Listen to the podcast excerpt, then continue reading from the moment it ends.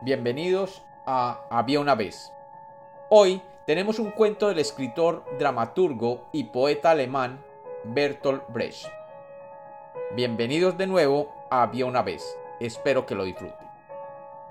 Había una vez. Había una vez, en los tiempos de la ilegalidad, un agente del gobierno que llegó a casa del señor Egg. El agente le mostró un documento expedido en nombre de quienes dominaban la ciudad y en el cual se decía que toda vivienda en la que él pusiera el pie pasaría a pertenecerle.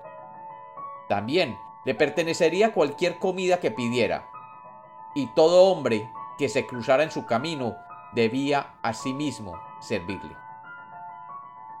Y el agente se sentó en una silla, pidió comida, se lavó, se acostó y con la cara vuelta hacia la pared, poco antes de dormirse, preguntó, ¿Estás tú dispuesto a servirme?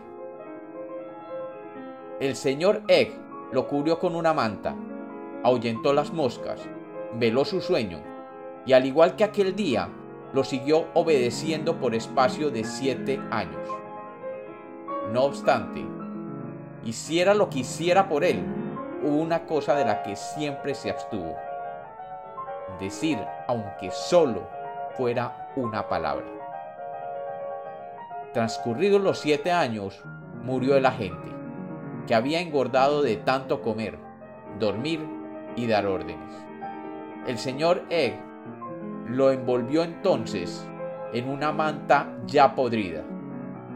Lo arrastró afuera de la casa, lavó el camastro, enjalbegó las paredes, lanzó un suspiro de alivio y respondió, no.